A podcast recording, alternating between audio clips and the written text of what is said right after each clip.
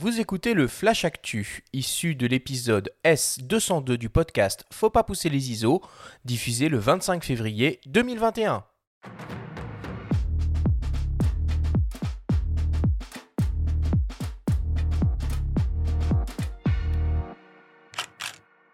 Cette semaine dans le Flash Actu, Sony lance une nouvelle caméra professionnelle hybride. Leica développe sa gamme optique SL avec un nouvel objectif et Nikon offre de nouvelles fonctionnalités à ses hybrides Z6 II et Z7 II. Le Flash Actu vous est présenté par Fox.fr, le nouveau site des spécialistes de l'image.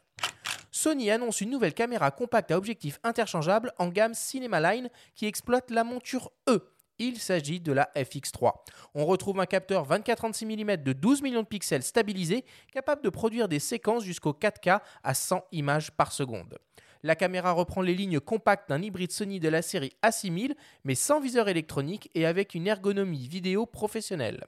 On retrouve par exemple un large écran arrière tactile entièrement orientable, une protection contre les intempéries, une molette de réglage de zoom pour les optiques motorisées, de nombreux pas de vis pour fixer des accessoires et une poignée supérieure amovible avec entrée audio XLR. La Sony FX3 sera proposée en mars au prix de 4700 euros. Leica lance un nouvel objectif en monture L pour son système hybride 24-36 mm SL. Il s'agit d'une focale fixe grand angle de 28 mm offrant une ouverture maximale de f2.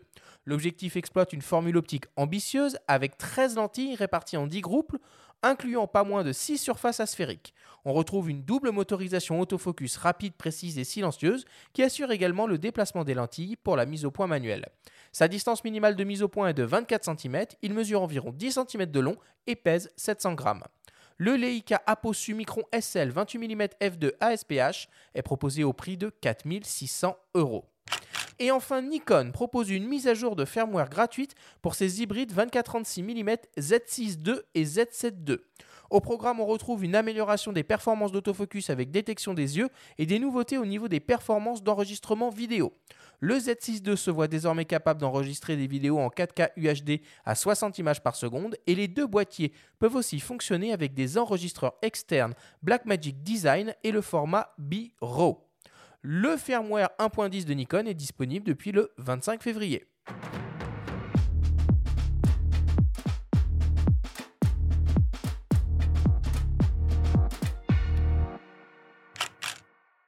Bon bah voilà pour l'actualité, on sent que euh, on sent que le marché et que l'industrie euh, commencent un peu euh, à frémir à l'approche du CP+. Benjamin, est-ce que tu as repéré d'autres d'autres sujets intéressants cette semaine? Parmi les choses, oui, qu'on peut dire, bah, c'est hélas pour les, amoureux de Pentax, notamment le, report de la sortie du K3 Mark III qu'on attendait pour le CP+, hein, qui va se dérouler la semaine prochaine. Donc officiellement, Rico annonce un, report pour des causes de développement sans donner plus de précision, sans donner de date. Donc voilà, les, les Pentaxis vont être un peu déçus. On espère qu'il arrivera quand même bientôt. Et puis il y a d'autres choses aussi. Il y a un autre report. Ouais, c'est ça. c'est un peu la euh, semaine des, c'est un peu la semaine de la déception. Bah, hein. Non, mais c'est un petit peu à l'image aussi de la situation sanitaire et de ce qu'on vit. C'est un espèce d'entre-deux avec euh, un, énième, j'ai envie de dire, report euh, du Fauvé en 24-36. Mais là-dessus, par contre, il y aura certainement un petit peu plus de, précision à l'occasion du CP+, et je crois qu'on aura l'occasion d'y revenir la semaine prochaine. Alors moi j'ai noté d'autres choses aussi. Il semblerait que Nikon développe un capteur 1 pouce de 17 millions de pixels HDR capable d'aligner 1000 images par seconde. Bon évidemment j'imagine que c'est pas pour euh, des applications euh, photographiques, mais euh, c'est quand même complètement dingue cette histoire là.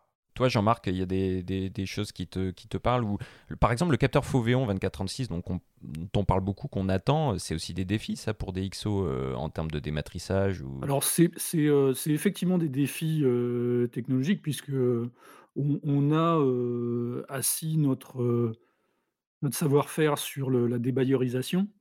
donc, tout capteur est exotique, et il y en a qui sont plus exotiques que d'autres évidemment, nécessite un, travail particulier.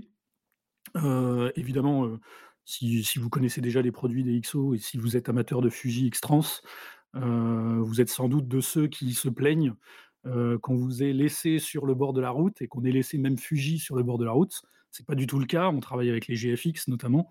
Heu, dès lors qu'on est en bailleur, effectivement, on est très, très, très, très, très performant, mais ça veut pas dire qu'on s'intéresse pas du tout à tous les autres.